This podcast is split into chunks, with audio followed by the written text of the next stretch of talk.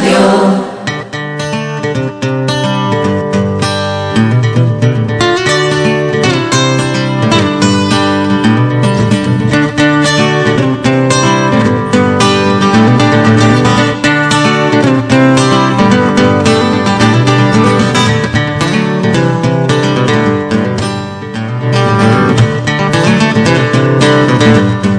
12 y 16 minutos. Eh, vamos a quedarnos con nuestra escuela de salud durante todo este tiempo por delante, como cada miércoles, y gracias a la colaboración del doctor Antonio Rodríguez Carrión, que nos escucha ya al otro lado del hilo telefónico. Antonio, bienvenido, buenas tardes. Hola, buenas tardes Juan Carlos, buenas tardes a todos los oyentes de Radio de Radio Urique en este día tan fresquito, por decir fresquito, con el frío que hace. Sí, la verdad es que se, se nota en estos días, en estas últimas horas. Y nada, ¿cómo van las cosas? Por cierto, porque ahora cuando hablas con cualquier persona, lo primero es ver un poco si eh, cómo va todo, digo, en relación a eh, la alta tasa ¿no? de, de, incidencia de las últimas semanas, quien más, quien menos, tiene familiares, amigos o directamente ¿no? Eh, eh contagiado por eh, el coronavirus. ¿no? Bueno, pues toda la semana tocando madera, mm. porque no queda otra cosa, porque con estas variantes y con lo que comentaremos ahora sobre este Omicron que se ha, que se ha detectado en Dinamarca, que, que ya ni se detecta siquiera, pues sí, estamos, cualquiera de nosotros estamos puestos a contraer el, el virus de, del coronavirus y ya está. Lo importante aquí, aunque todos estemos puestos, es lo que hemos dicho muchas veces. Es como que va por la carretera y uno va siendo prudente y puede pasar su coche por una mancha de, aceite y rebalar y tener un accidente, o simplemente que en ese momento se le cruce un ciervo, un venado, o que digo yo, un cerdo, y tiene un accidente, que aquella persona, yendo prudente, ¿no? Y eso es mala suerte, pero aquella persona que a lo mejor va con una tasa de alcohol cuádruple, eh, en fin, de, de, de, alcoholemia, pues a lo mejor no tiene accidente, pero es cuestión de probabilidad. Lo más probable es que la persona que, que no cumple las normas de tráfico y que va bebido tenga eh, un accidente con mucha mayor probabilidad que el que va prudente. Pues aquí igual, aquí una persona que va prudente puede contagiarse, por fin, por cualquier circunstancia, porque haya tocado sí. objetos contaminados, por en fin, porque haya estado alguien que se ha acercado sin darse cuenta, digo yo, en un velatorio, ¿no? Y te acerca a darle un beso, a abrazarlo, y ¡pum! Y te la pega, pero aquella persona que no está vacunada, que, que no guarda distancia, que no lleva mascarilla, pues tiene muchas más, más probabilidades. En fin, pero que, que, esto es muy contagioso y cualquiera puede pillarlo, eso está claro. Ahora, sí, sí. unas personas con mayor probabilidad que otras. Hmm. Bueno, pues eh, viendo los datos eh, actualizados hace unos minutos por parte de la Junta de Andalucía, eh, apuntar antes de comenzar con el programa que hoy la Junta de Andalucía notifica 16 positivos por coronavirus en Ubrique y la curación de una persona. La tasa de incidencia baja hasta los 1.240 casos por cada 100.000 habitantes, con 206 positivos en los últimos 14 días. Vemos que eh, la tasa de incidencia sigue bajando, pero que diariamente bueno, pues eh, con, en mayor o menor, o menor número, pero que hay un continuo eh, número de, de, contagios, por supuesto. Bueno, esto no lo dicen hace tres meses, hace dos o tres meses, que todavía no estaba la variante Omicron, que lleva, creo que son unas nueve semanas. No lo dicen cuando que estaba en una tasa, creo que era inferior a 50, y casi no, no lo creemos. Así que después de la vacuna, después de todas las medidas que todos conocemos que hemos empleado, y veíamos sí que un poco más tarde pues empezaba a crecer en Europa, en el resto de España, pero que aquí parecía una isla. Sin embargo, eh, esta variante está infecciosa, como hemos comentado antes, que en 1.200 casos o 1.200 y pico eh, era increíble. Pues nada, aquí estamos. Menos mal que la gran, la inmensa mayoría de los residentes en Ubrique, las personas que son vecinos de Ubrique, están vacunadas, igual que la comarca, y los casos graves los casos de UCI, pues eh, no tiene nada que ver con, la, con las olas anteriores, ¿no? Pero eso es lo que hay. Decir, que lo, que indica es que aunque el virus, ya digo, está por todas partes, eh, hay que mantener la distancia, hay que mantener la mascarilla, la ventilación, lavado de manos y ya está. Y no queda otra. Y ya rastreo, como después comentaremos, eh, ya no, a no ser que sean personas muy vulnerables porque tenga baja defensa, alguna enfermedad eh, o, una edad avanzada, pues ya rastreo no, no tiene no tiene razón de ser porque es imposible, es imposible rastrear este número de contactos tan grande con tanta incidencia que hay. Pues como decimos, eh, ese es el dato a nivel local, a nivel provincial la incidencia continúa bajando, pero hoy no es que haya ocurrido en las últimas 24 horas, pero sí que es cierto que se notifican 26 muertes en la provincia, el dato más eh, alto que se recuerda en las últimas fechas, eh, pero bueno, pues ah, parece que se trata de una acumulación de, de datos eh, y que ha coincidido en la jornada de, de, hoy. Ya digo, no que hayan ocurrido en las últimas 24 horas, pero ahí está el dato y que nos sirva de, de recordatorio sobre también, aunque parezca que Omicron, y eso parece evidenciar, ¿no? Los estudios es más leve, pero que todavía siguen produciéndose un buen número de, fallecimientos.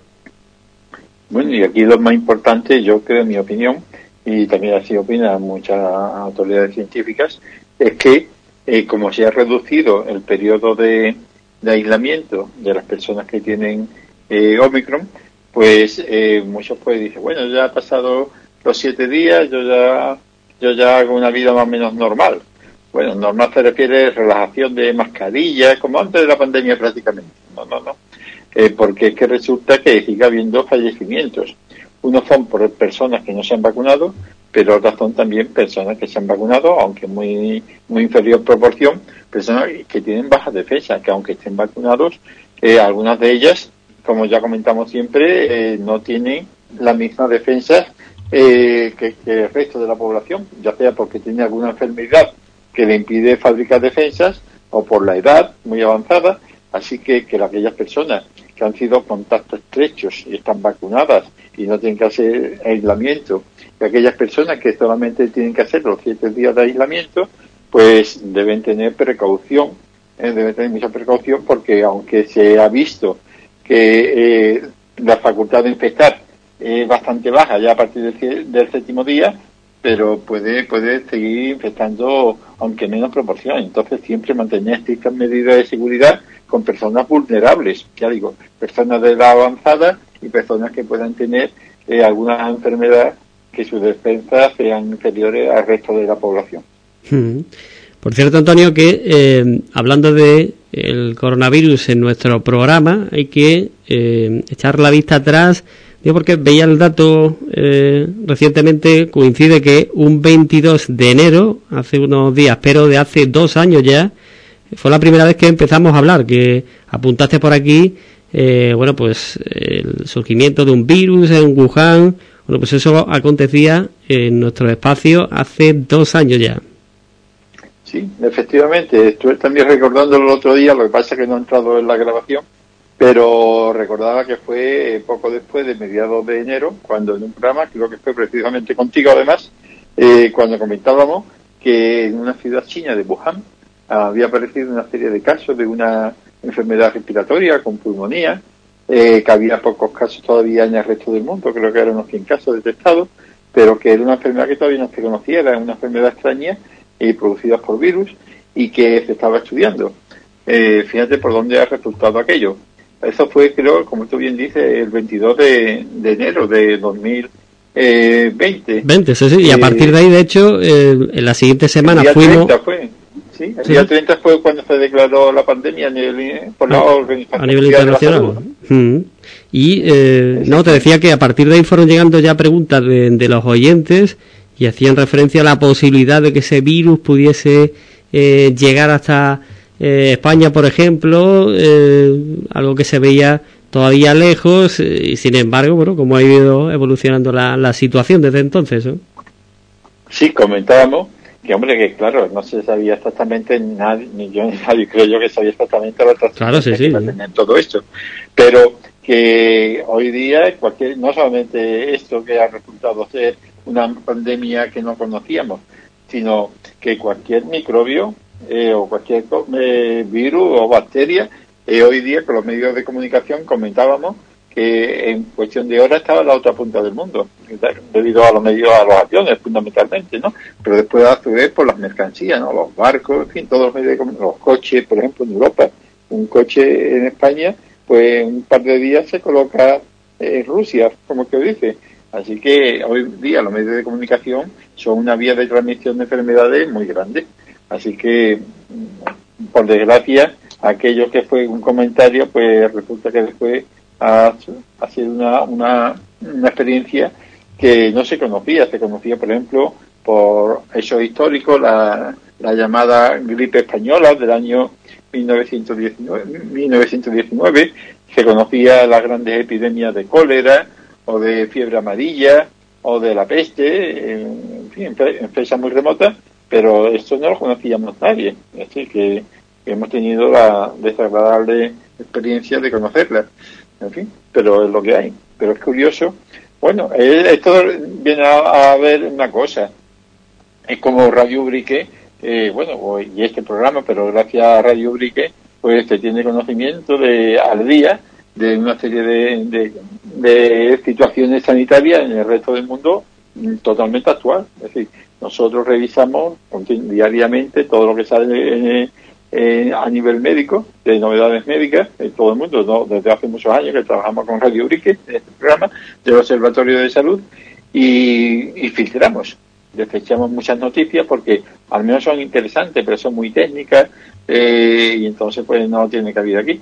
Pero esta nos llamó la atención por la posibilidad que había de, en fin, igual que esta podría haber sido otra, ¿no? Y sin embargo, pues ha surgido. Igual que cuando hablamos del ébola, que fue un par de años antes, creo, eh, también, en fin, lo que pasa es que el ébola era muy grave y además diferente, ¿no? Era una enfermedad de, no, la transmisión era, no era por vía aérea como esta, y entonces, pues, eh, aquello se pudo abortar, ¿eh? pero también hubo en África sobre todo unos cuantos miles de personas que fallecieron. Hmm. Pues eh, precisamente, ¿no? Entre esas eh, noticias vamos a, unir con lo que vamos a comentar a, continuación, hablando de noticias que vamos seleccionando. Por ejemplo, eh, hoy, Antonio, quería referirte a la detección de lo que se ha dado en llamar la Omicron silenciosa. Sí, desde ayer noche o desde ayer tarde, diferentes medios de comunicación se hacían eco de esta noticia aparecida porque en Dinamarca, que es uno de los países del mundo donde mayor se estudia eh, los diferentes tipos de, virus, de, este coronavirus, pues se ha visto que había una variante del Omicron que se llama BA.2, que es difícil de detectar. Y entonces, cuando uno se hace las pruebas de detección, por ejemplo, de la prueba de antígeno, a lo mejor está uno infectado, sin embargo, sale negativo. Y es porque esta variante tiene una serie de cambios respecto a, al, al Omicron que conocemos, que era el llamado BA1, y entonces no lo detecta. En muchos casos, entonces el virus está circulando por ahí, la prueba está negativa, uno se queda tranquilo y está infectando a los demás. Ya digo, esto se ha visto fundamentalmente en Dinamarca y en la India. Dinamarca es la que más ha incidido sobre este tema. Ya digo, esto es una cosa muy reciente, después yo me enteré ayer y entonces pues no se sabe exactamente la evolución que va a tomar porque si esta variante eh, se extiende como la, anterior y encima actualmente los test de antígenos no lo detectan, pues es un lío, porque muchos se confían los test de antígenos para, para aislarse, para estar eh, separado de los demás y no contagiar a otras personas, pero si da negativo, pues se confía. Entonces, pues, en fin, habrá que estar al tanto de que avanza la ciencia en este aspecto y ver cómo evoluciona este virus este que se llama virus silencioso del Omicron, Omicron silencioso, y, ya está. Pero esto nos viene a recordar lo, que hemos dicho hace unos minutos, que, no se puede uno fiar ni de los test negativos. También hay que recordar que los test negativos tienen su eficacia realmente cuando aparecen síntomas. Los test de antígenos rápidos, estos que no hacemos cuando compramos la botica, eh, tienen, eh, dan positivo generalmente en su mayor proporción cuando ya hay síntomas en personas que no tienen síntomas, pues puede dar negativo y está ya con el virus dentro. Lo que pasa es que hay poca concentración de virus, todavía se ha multiplicado poco y da negativo.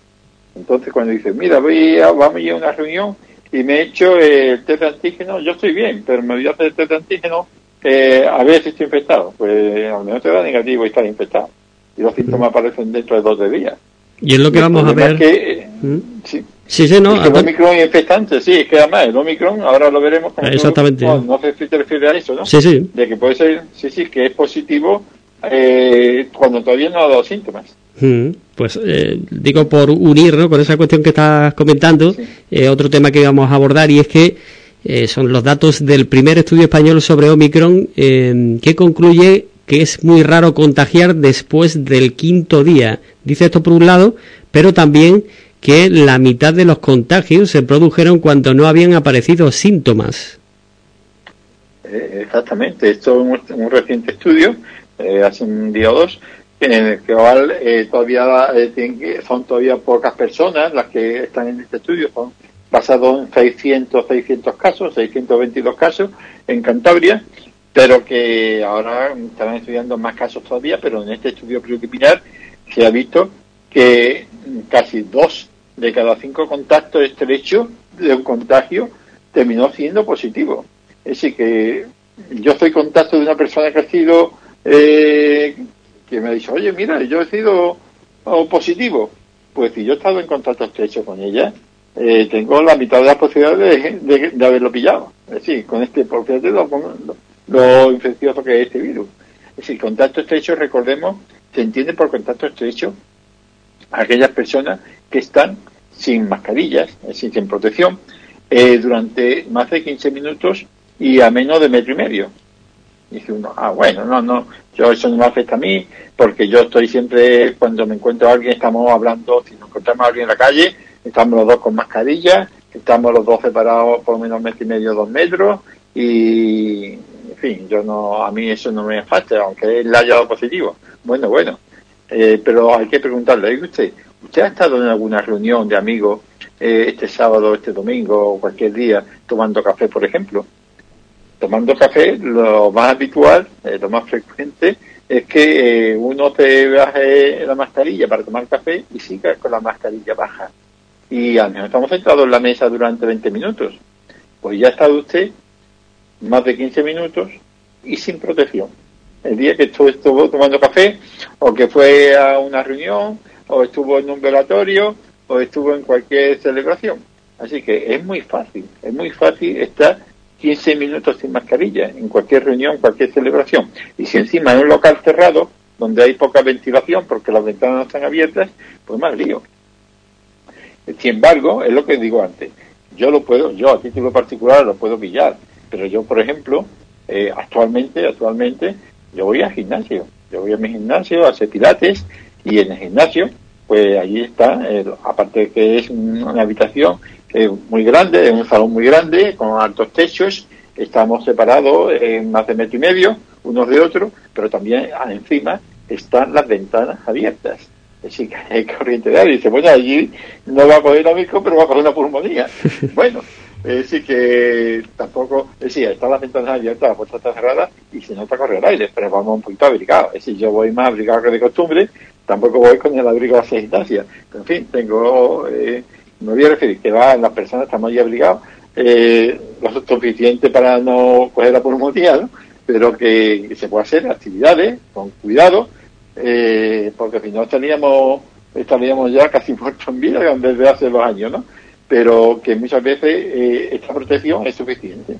Es decir, yo llevo haciendo pilates, eh, ahora después del verano, en verano no, porque vamos de viaje y demás, pero desde octubre desde, perdón, desde septiembre estoy haciendo pilates con otro grupo de personas, ya digo, a metro y medio de distancia, un poquito más, y con ventilación, y la mascarilla, por supuesto, y con esa valentía me digo, ni con lo anterior lo he pillado. Es decir, al menos lo pillo. No sé si allí o en otro lado. Es decir, pero que se pueda hacer una vida más o menos normal, pero sobre todo con las reuniones, ¿eh? las reuniones, eh, y te puede ir a un bar, te puede ir a un restaurante, te puede ir a estos sitios, como dice la autoridad sanitaria, pero que haya ventilación, ¿eh? importante que haya ventilación y que cada vez que consumamos, pues no levantemos la mascarilla. Hombre, si estamos con nuestra esposa, nuestros hijos que son conviventes con nosotros, no hace falta. Pero es conveniente, es conveniente en sitios cerrados, que no son nuestra casa, no son los bares, porque si dice, bueno, yo que la mesa estoy con mis hijos y con mi mujer, bueno, si usted va a estar poco tiempo, vale, pero si va a estar bastante tiempo, más de 15 minutos, usted al hablar va a estar eh, emitiendo gotitas pequeñitas de saliva que quedan flotando en el aire y si a primera hora de la mañana que hay pocos clientes, pues vale, el ambiente está bien, pero cuando lleva tres o cuatro horas abiertas, aquello está lleno de gente, el bar, el restaurante, lo que sea, y no hay ventilación suficiente, las gotitas flotan en el aire. Gotitas que el que viene, el cliente que va detrás de uno que está infectado, pues se la va a tragar. Por eso siempre se recomienda, fundamentalmente ahora en invierno, que hace más frío, que a pesar de eso, que haya ventilación, o que haya extracción de aire potente, o que las ventanas estén abiertas y las puertas abiertas para que corra el aire en los recintos cerrados. Pues em, por finalizar con este estudio, ¿no? que apunta, como veíamos, que no solo Omicron se transmite más, sino que señala que su ventana para contagiar es más temprana que con Delta. Eh, o sea que incluso antes de que comiencen los síntomas, eh, dos días antes, ya se puede estar contagiando, es lo que indicaría este estudio. Ese es el problema. hay, ya digo, hay personas que están infectadas que son y que dos días antes de que, empiece con el dolor de la garganta, ¿eh? que es muy propio de esta variedad de, coronavirus, el Omicron, eh, cursa con síntomas que todos conocemos ya. El dolor fuerte de garganta es uno de los más frecuentes, eh, como una gripe, ¿no? El dolor de musculares, eh, cansancio. Eh, en este caso parece ser que hay menos trastorno del olfato y menos, menos trastorno del gusto, de, del sabor, ¿no? Y entonces, antes de que aparezcan estos síntomas, ya lleva dos días infectando. Entonces, cuando aparecen los síntomas, pues me dice, ay, mira, pues puede que sea el Omicron, me voy a aislar no voy al trabajo, voy a decir que estoy infectado. O me voy a hacer un test que ya daría positivo, cuando a lo mejor cuando da síntomas es posible que ya dé positivo. Eh, pues entonces te aísla, pero ya lleva dos días que ha infectado a tu padre, a tu madre, a tus vecinos, si no, si no has usado eh, las medidas que hemos dicho, de distancia, de mascarilla, de ventilación. Por eso siempre estas medidas, siempre hay que usarlas. ¿eh? Aunque no, yo estoy bien sin síntomas, aunque no tengamos síntomas, siempre hay que usar estas medidas de protección. Más eh, cuestiones, Antonio. Eh, por ejemplo, en las últimas horas, en la jornada de ayer, la gran novedad eh, dentro de lo que es, por ejemplo, todo el protocolo, el proceso de vacunación, hace referencia a las personas que hayan pasado la, la COVID. Y es que la Comisión de Salud Pública emitía ayer un nuevo criterio Además parece que eh, después de la insistencia de los propios inmunólogos, eh, en las que recomiendan ahora esperar cinco meses para la tercera dosis si ya hemos pasado la COVID. Antes eran, eh, si habíamos, pasado la COVID, bueno, pues había que esperar cuatro semanas. Y ahora esa, ese criterio ha pasado a cinco meses. Precisamente una pregunta de un oyente pues gira en torno a, a, esta cuestión. Dice, hola, buenos días, ¿por qué ahora no recomiendan ponerse la vacuna a las cuatro semanas después de haber pasado el COVID, eh, sino que hay que esperar cinco meses. Eh, un poco la pregunta que te lanzaban y que tiene que ver con esa decisión adoptada en la jornada de ayer. Sí, es que eh, ya hemos comentado también en otras ocasiones que esta enfermedad es mm, relativamente nueva. O sea, aunque llevamos dos años con ella, pero eso es relativamente pronto y más una enfermedad por virus, un virus desconocido hasta ahora, que entonces en los estudios eh, día a día, van cambiando las cosas. Entonces se ha visto, se ha visto que el sistema inmunitario, es decir, el sistema de nuestro cuerpo que fabrica las defensas, necesita un tiempo de reposo para poder responder a un nuevo estímulo. Es igual que el corredor, ¿eh? un corredor, eh, un atleta, corre los 100 metros y necesita un cierto descanso para volver a correr. O, por ejemplo, un jugador de tenis o un jugador de fútbol. Juega un partido de competición hoy y como juegue otro partido esta tarde o mañana, pues está cansado. Dice, bueno, pero la tenía, sí, sí, en 24 horas, 48 muchas veces no es suficiente. Pues nuestro sistema inmunitario fabrica defensas cuando llega un estímulo, como por ejemplo la vacuna o una infección, y necesita un, y empieza a fabricar defensas. Llega un momento que se agota su, su producción, su, se cansa, ¿no? Entre comillas. Entonces necesita un tiempo. En un principio parecía que con cuatro semanas era suficiente para que, el cuatro o ocho semanas, depende, era suficiente para que el, sistema inmunitario descansara, entre comillas, y ante una nueva dosis de vacuna fabricar otros anticuerpos. Los estudios que se han hecho, ya digo que todo esto va cambiando día a día porque los estudios que están haciendo continuamente han visto que es más conveniente esperar más tiempo. más tiempo porque es que con cuatro semanas eh, muchos organismos, muchos, muchas personas no tienen descanso suficiente, suficiente inmunitario para responder adecuadamente. Entonces, eh, hasta ahora se está viendo que son cinco meses, cuatro o cinco meses, sobre todo cinco meses, lo necesario para que ante una nueva dosis de vacuna responda suficientemente bien nuestro sistema de defensa, nuestro sistema inmunitario. No sé si me he explicado, Juan Carlos. Sí, sí, de hecho los inmunólogos, ¿no? lo que parecían apuntar ya desde hace un tiempo, es que eh, si cuentas con las dos dosis de vacuna y te infectas, el cuerpo, eh, nuestro cuerpo, eh, al final fabrica también esos anticuerpos, con lo que estaríamos perfectamente protegidos y no haría falta realmente la tercera dosis, ¿no? Al menos durante un tiempo, por ejemplo, esos cinco meses. Eh, la, el, estar contagiado apuntaban era casi como una dosis de refuerzo, ¿no? Eh, en cuanto a anticuerpos y que por tanto realmente no era necesario. Eh, y bueno, pues supongo que en esa línea, ¿no? Es la que finalmente ha llegado esa decisión, ¿no? Exactamente, tal como tú has dicho, es, resulta que las personas que tienen ya las dos dosis, que es la pauta completa en principio, eh, su sistema inmunitario ha fabricado bastante anticuerpos.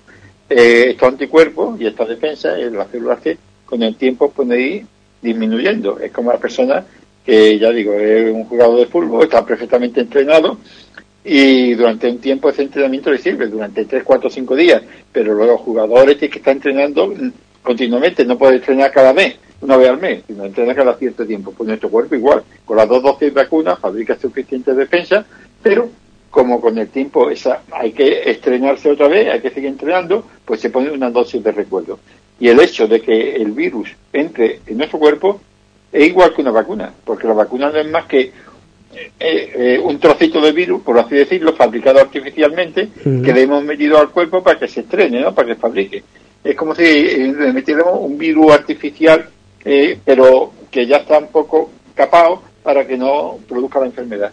Pues pues esto es así, una persona con dos dosis y se infecta de y se infecta por el, por el Omicron o por la Delta, por cualquier otra variedad, pues es como si le metieran una dosis de vacuna. Entonces, ¿para qué le va a poner después otra dosis de vacuna inmediatamente? Habrá que esperar unos meses para que ya esa tercera dosis también baje baje en la producción de, anticuerpos y hay que poner una dosis de recuerdo, que todavía no se sabe si será al año, a los seis meses o cómo. Y ya digo, esto pues la vacuna lleva realmente eh, un año y un mes o algo así. ¿eh? Fue en diciembre del año pasado, no de este año, sino del anterior, de 2020, cuando estaba en la primera la primera vacuna. Así que también lleva poco tiempo la vacuna, un año y pico, y entonces la experiencia sobre su efectividad, sobre su duración, que era una de las preguntas que también se hacían hace un año, ¿cuánto va a durar el efecto de la vacuna? Pues mira, que, que esto no se sabe hasta que no vaya pasando el tiempo. Decir, que son cosas nuevas eh, y entonces pues hay que esperar a ver la duración que tiene, porque es que realmente no se sabía y muchas cosas todavía no se saben hasta que no va pasando el tiempo y van surgiendo eh, nuevas, nuevas opciones.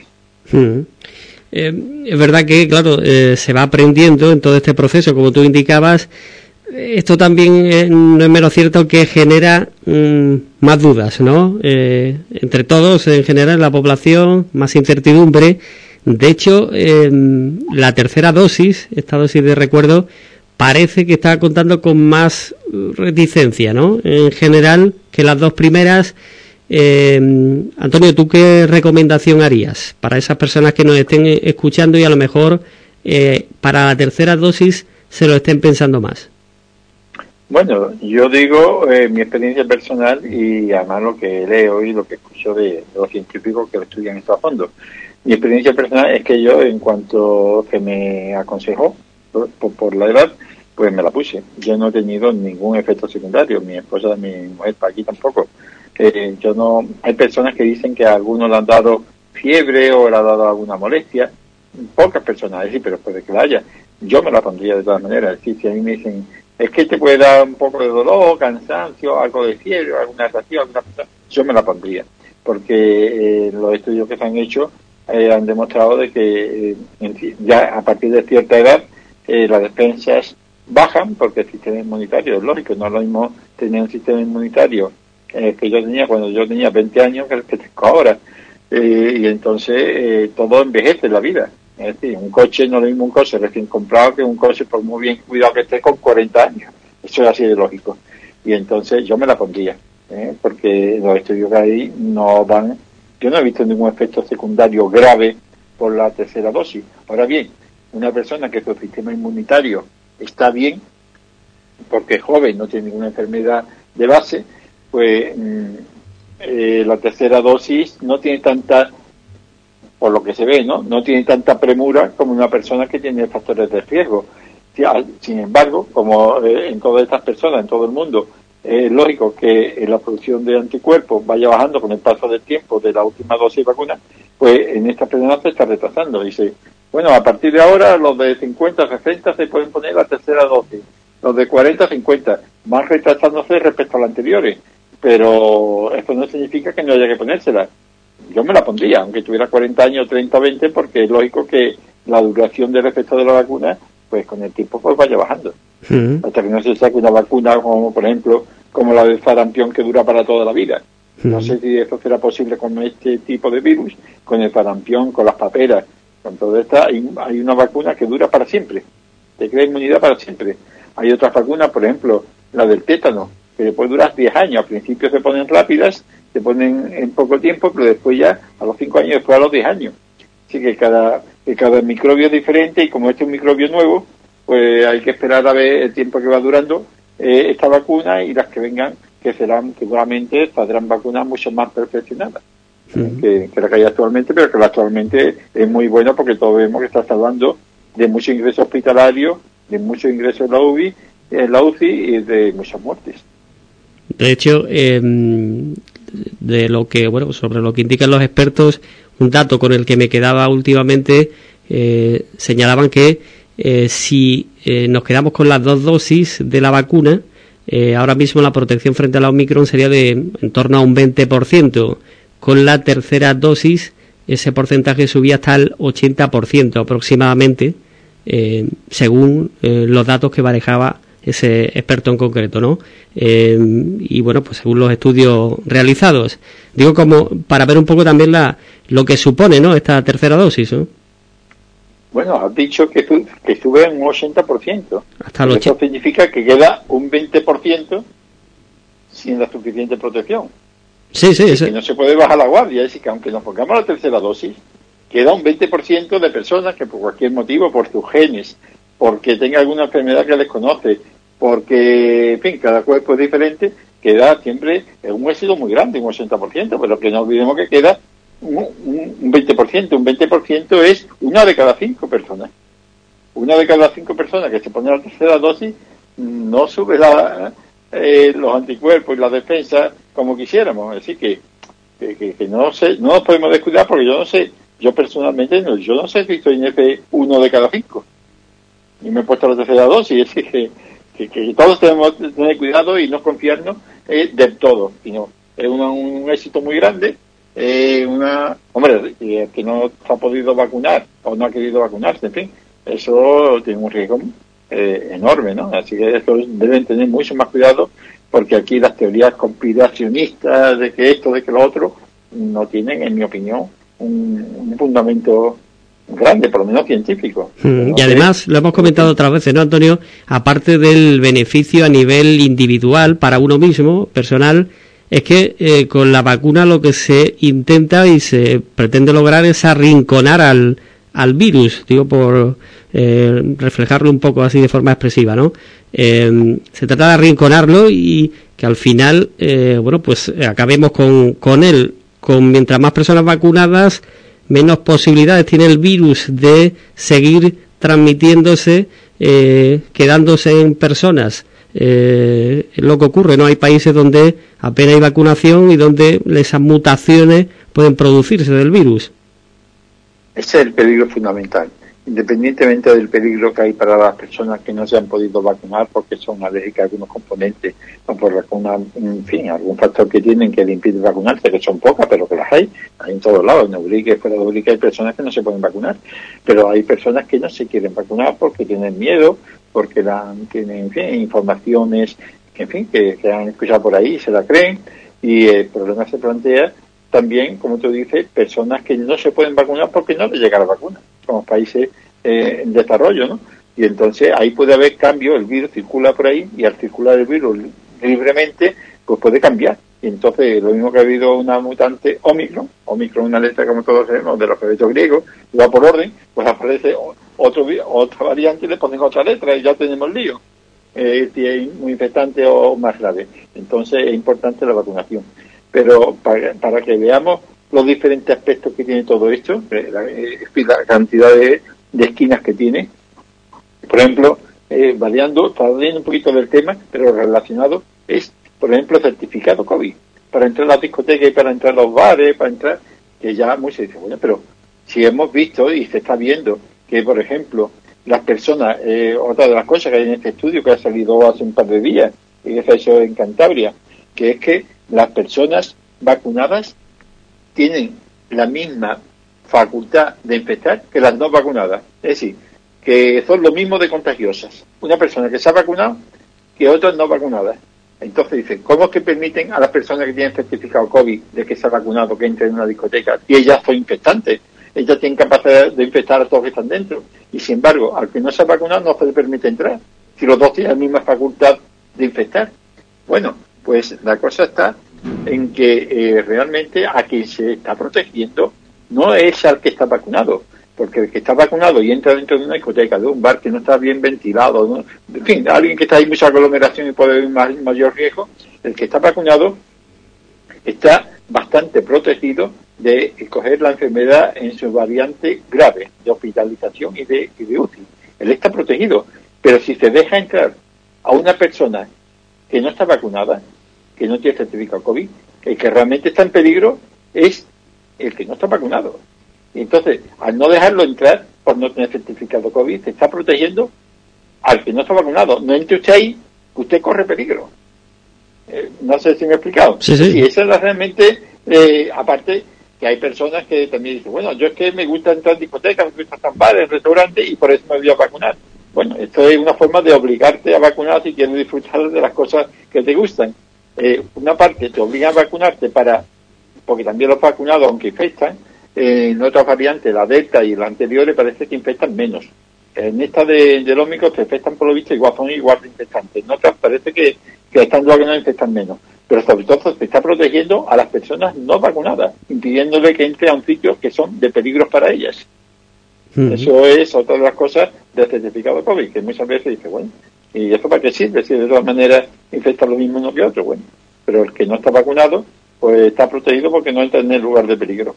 Pues precisamente hoy eh, decide el Comité Regional de Alto Impacto en Salud Pública, el Comité de Expertos a nivel de Andalucía, se reúne y, eh, entre otras cuestiones, va a eh, ver si amplía hasta el 15 de febrero esa exigencia del certificado COVID de, vacunación. Estaremos atentos en, las próximas horas. perdona, perdona, Juan Carlos. Esto es como llevar el casco en los motoristas en las carreteras. Si te obligan a llevar casco, yo me acuerdo hace unas décadas, no hace tampoco un siglo ni dos, sino que iban los motoristas por las carreteras sin casco, te mm. Los Sí, Y cuando se puso obligatorio el casco, hay que ver el casco, esto, los ciclistas también, tal, tal, tal. ¿Cuántas vidas han salvado el casco?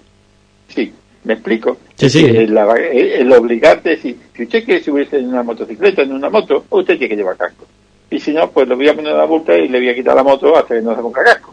Es que, cualquier igual, si usted quiere, es proteger al motorista, porque el motorista sin casco no era un peligro para los demás, era el mismo peligro que puede tener con casco que sin casco, era un peligro para él no llevar casco. Aquí, con el certificado de COVID, lo que está haciendo, póngase usted un casco contra el COVID. Te estamos obligando a llevar casco, es vacunándote salvo que tenga, ya digo, alguna contraindicación especial por la cual no se puede vacunar, que ya digo, son casos que existen, pero que, son raros. Pero es para que veamos exactamente en qué consiste todo esto.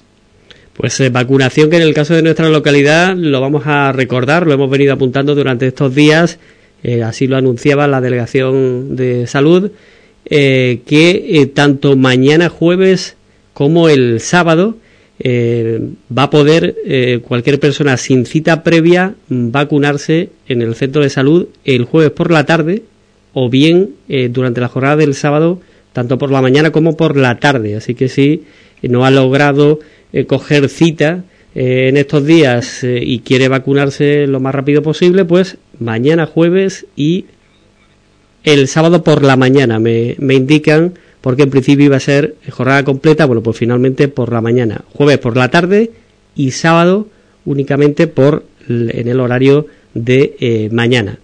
Eh, así que tenganlo en cuenta. Eh, Antonio, van llegando preguntas sobre la vacunación, por ejemplo. una oyente comenta que los mayores de 60 años, además de la tercera dosis, le están poniendo la vacuna de la neumonía. ¿Cuál es el motivo? ¿Es segura? Bueno, la vacuna de la neumonía lleva ya muchos años poniéndose y yo me la puse eh, cuando me tocaba, cuando me tocaba por la edad, porque la vacuna de la neumonía no es contra la COVID, es contra otro tipo de neumococo, que es una bacteria, otro tipo de microbio que está con nosotros desde hace mucho tiempo identificado y que muchos, muchas personas ya cuando cumplieron los 65 años, pues cuando van a gente solo a ponerse la vacuna de la gripe, pues le dicen y se le vamos a poner también la vacuna de la neumonía, porque tengamos presente que eh, una de las principales causas de fallecimiento de las personas mayores, de las mayores de 65 años, puede haber muchas causas, un infarto, una trombosis cerebral, un ictus, en fin, 40.000, eh, pero una de ellas, se ha fallecido fulanito de edad con 70 años, con 75, con 80, con 60, con 90, por neumonía. Es decir, que la neumonía, la pulmonía de toda la vida, es una infección por microbios de los bronquios, diferente de la COVID,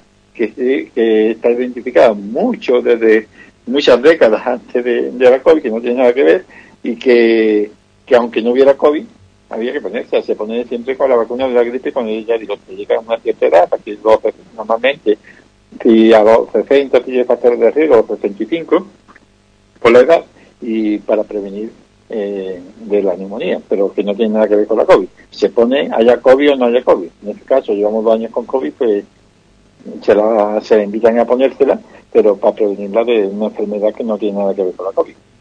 Estoy viendo por aquí que em, en este año eh, se vacuna a las personas entre 60 y 71 años. Son las que se está vacunando eh, frente a la neumonía, ¿no? Así que eh, las personas que acudan a lo mejor a ponerse la tercera dosis, pues si tienen una edad comprendida en esa franja, pues también se les estará poniendo frente a la neumonía, ¿no? Sí, sí. No tiene nada que ver. Son, dos, son dos vacunas diferentes que la vacuna de la neumonía se lleva poniendo desde hace muchos años. Bueno, desde que la hay. Desde que antes no existía vacuna, existía la enfermedad y se trataba con antibióticos, pero ahora, eh, pero así todo con antibióticos, pero había mucha mortalidad. Entonces, hace ya bastantes años se consiguió una vacuna contra esta bacteria, contra el mismo y se pone ya, normalmente se suele poner cuando, cuando se ponía la gripe. Junto a la vacuna de la gripe, se ponía en el otro brazo la vacuna del neumococo. Ahora es que ha coincidido la vacuna de la gripe con la vacuna de, del coronavirus y con la vacuna de la neumonía. Yo me puse las tres sin problema. Bueno, este año me he puesto la de neumococo porque ya la tenía puesta y duraba bastantes años. Normalmente no sé cómo está ahora exactamente, pero eran, creo que era una, después de los cinco años. Yo creo que ya esta la que hay, se pone una sola dosis y ya está. Y dura también indefinidamente para ser. Pues hablando de vacunas, más preguntas de los oyentes. Dice, por ejemplo, un oyente, he pedido cita para la vacuna de la gripe en casa nos las ponemos todos siempre por tener una persona con patologías y me dicen eh, que este año solo se las pondrán las personas con patologías y mayores de 60 años. Eh, y te preguntaban, Antonio, si sabes a qué es debido. No, ni idea.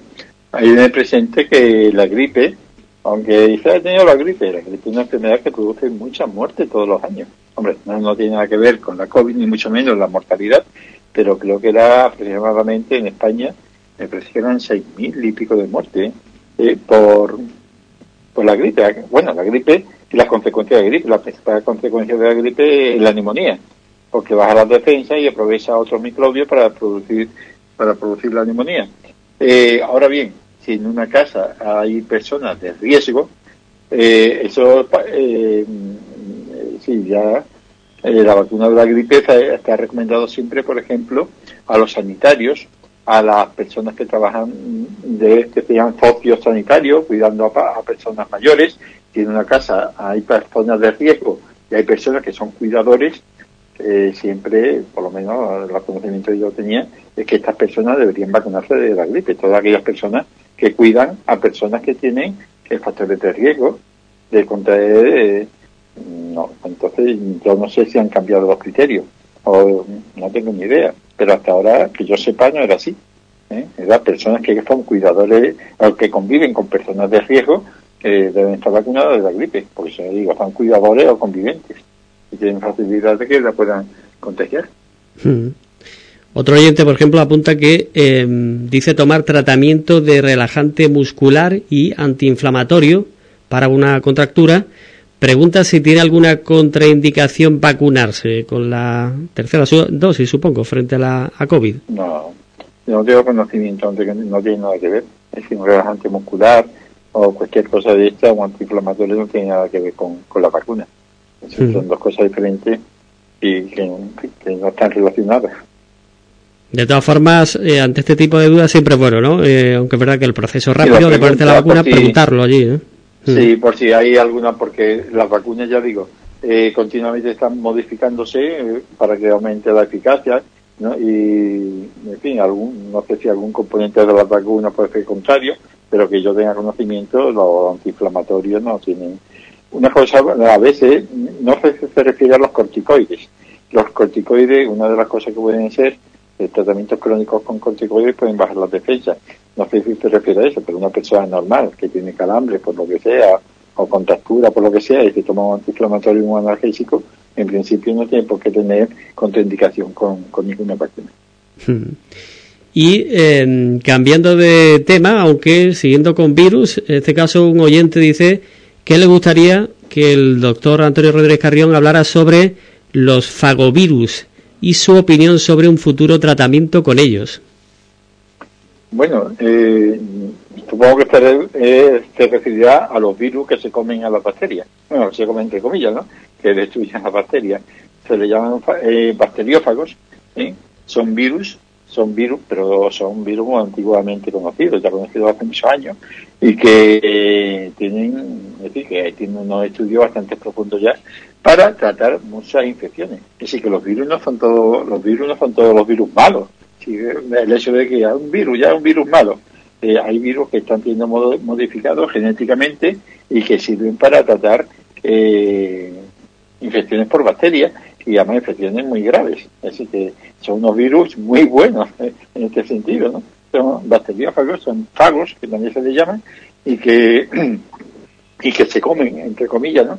Destruyen a las bacterias. Y eso hay unos estudios, creo que eran en Rusia fundamentalmente, donde ya están muy avanzados estos estudios, eh, donde se están utilizando algunos de ellos para para destruir para destruir bacterias y curar muchas enfermedades que muchas veces son muy difíciles de tratar. En un futuro, en un futuro muy esperanzador. ¿eh? Bueno, pues eh, todo ello también sobre esa pregunta que hacía otro oyente eh, un buen número de cuestiones que están llegando en este espacio de la Escuela de Salud, algo que agradecemos y por supuesto todavía tienen tiempo durante los próximos instantes para eh, seguir enviándonos esas eh, preguntas. sí que es cierto que, Antonio, vamos a tener que limitar los contenidos que teníamos previsto hoy, pero si te parece, sí que, por ejemplo, podemos abordar otro de los temas ¿no? que querías poner sobre la mesa, una eh, información al respecto de que la mortalidad en los 10 cánceres más comunes eh, parece que seguirán disminuyendo en la mayoría de, Europa. Eh, así que una noticia muy positiva a destacar.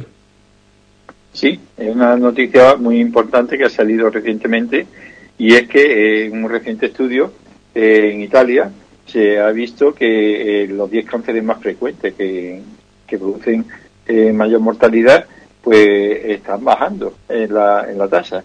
Aunque ya digo, eh, aunque esto no signifique que el número de muertes por estos cánceres eh, disminuya en personas mayores. Es que cada vez España, eh, perdón, España, bueno, España y Europa se está haciendo más envejecida y aunque hay un menor número de cánceres, también hay mayor número de personas mayores y las personas mayores con un cáncer eh, tienen más dificultades para superarlo que las personas jóvenes, como es lógico. Pero en fin, en conjunto eh, hay que decir eso, que está bajando eh, total de cáncer en Europa. Pero este estudio, ya resumiendo porque hay poco tiempo, eh, la conclusión más importante es que ellos debido, según estos estudios, a que muchos de los factores que inciden en el cáncer se están controlando mejor, por lo menos en Europa. A otros países todavía cuesta más trabajo y uno de ellos es, por ejemplo, el tabaco. El tabaco, aunque todavía hay una gran cantidad de fumadores, pero eh, los países donde se está eh, controlando o está disminuyendo el consumo de tabaco, pues muchos de los cánceres relacionados con él pues están bajando. Por ejemplo, el cáncer de pulmón, cáncer de páncreas, cáncer de vejiga, de la orina, pues eh, ya están bajando respecto a la época en que se fumaba más. hay otro tipo de cánceres también en que se producen menos porque también hay otros factores como son que más ejercicio, personas hacen más ejercicio físico, sabemos que la falta de ejercicio es otro factor que predispone el cáncer, eh, mejora las comidas, eh, en algunos países hay comidas, eh, sobre todo países eh, menos industrializados o menos avanzados, pues hay comidas que son comidas basura o también mala nutrición y entonces esto favorece la aparición de cierto tipo de cánceres.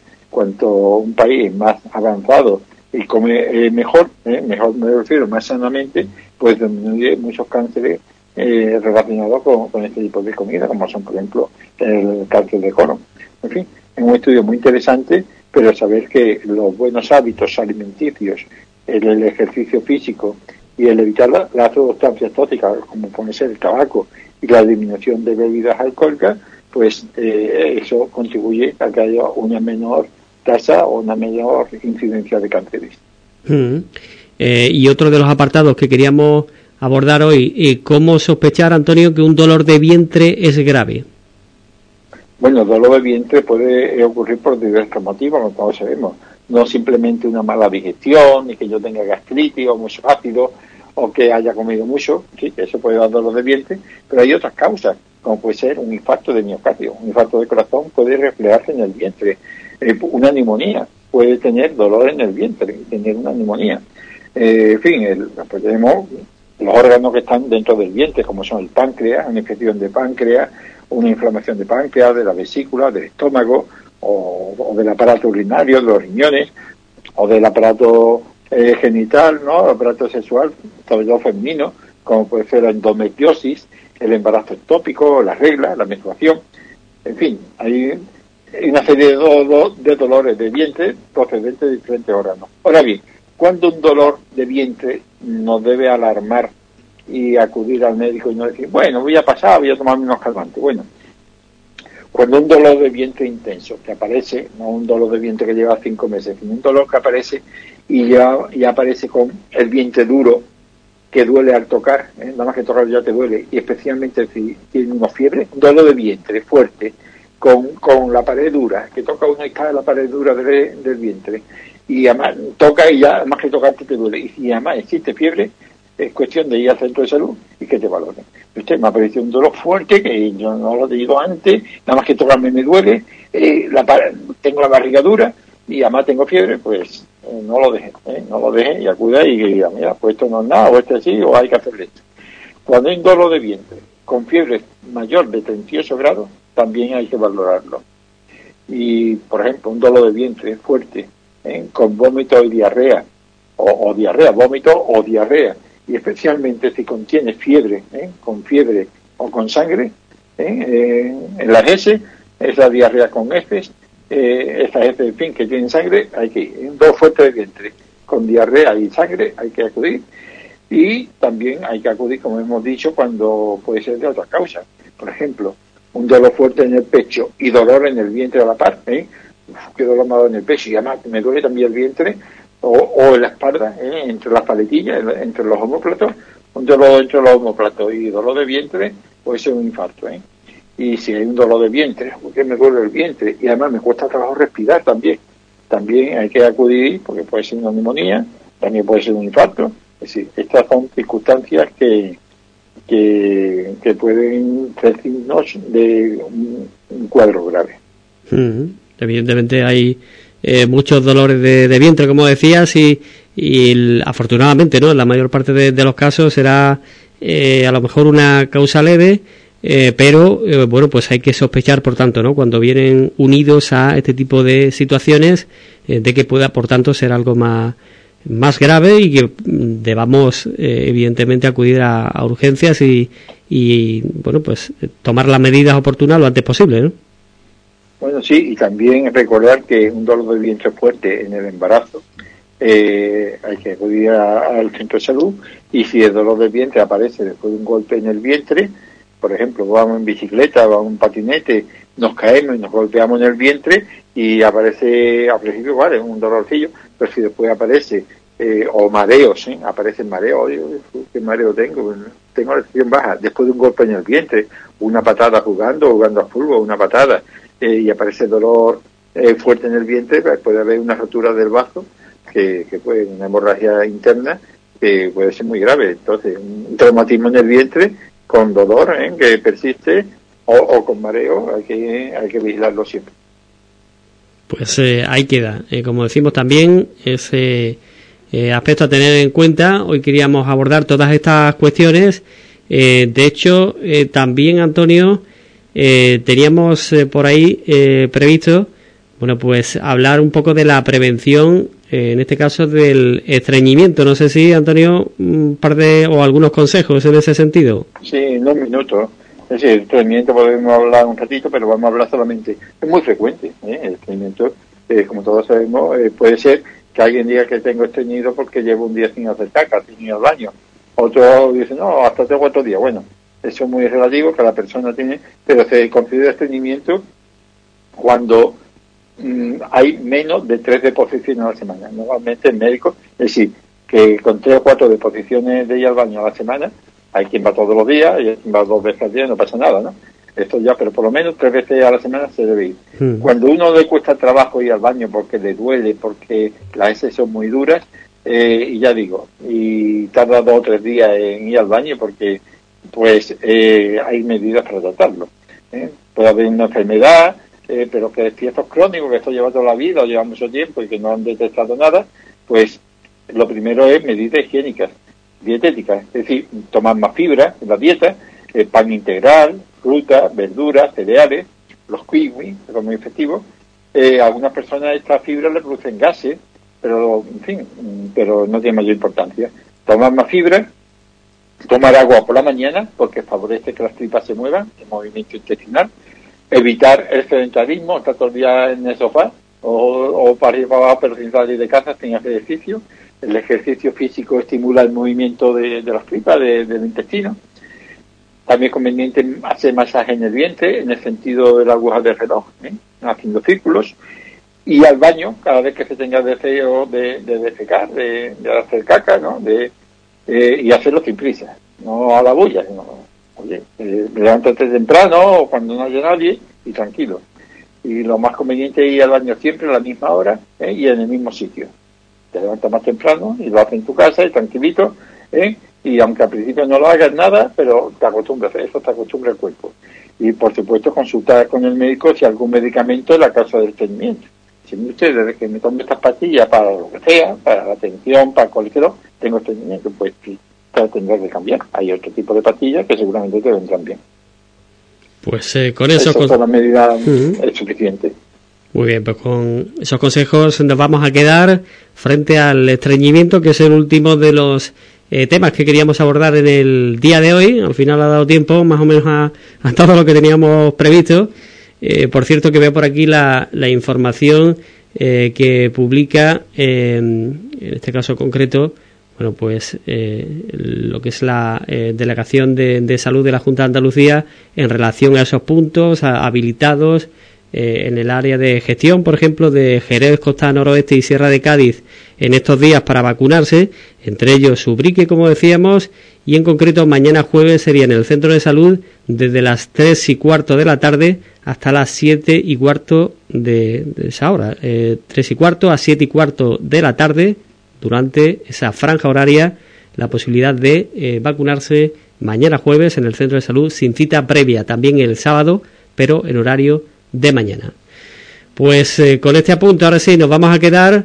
Eh, Antonio, agradecerte como siempre que nos hayas acompañado Y nada, volvemos si te parece el próximo miércoles. Estupendamente, pues nada, invitar a todas aquellas personas que todavía no se han vacunado y que no tengan contraindicación, sino simplemente que se le ha ido pasando, se le ha ido pasando o tenían miedo por las noticias, pues invitarla a que se vacunen, eh, más vale tarde que nunca. Así que, que nada, y por lo demás abrigarse bien eh, y a vivir la vida eh, con las precauciones, pero con respeto, pero sin miedo. Así que hasta el próximo día y un cordial saludo a todos los oyentes de Radio Brique y al equipo de, de Radio Brique. En fin, un abrazo muy fuerte a todos. Un abrazo, Antonio. Gracias. Hasta luego.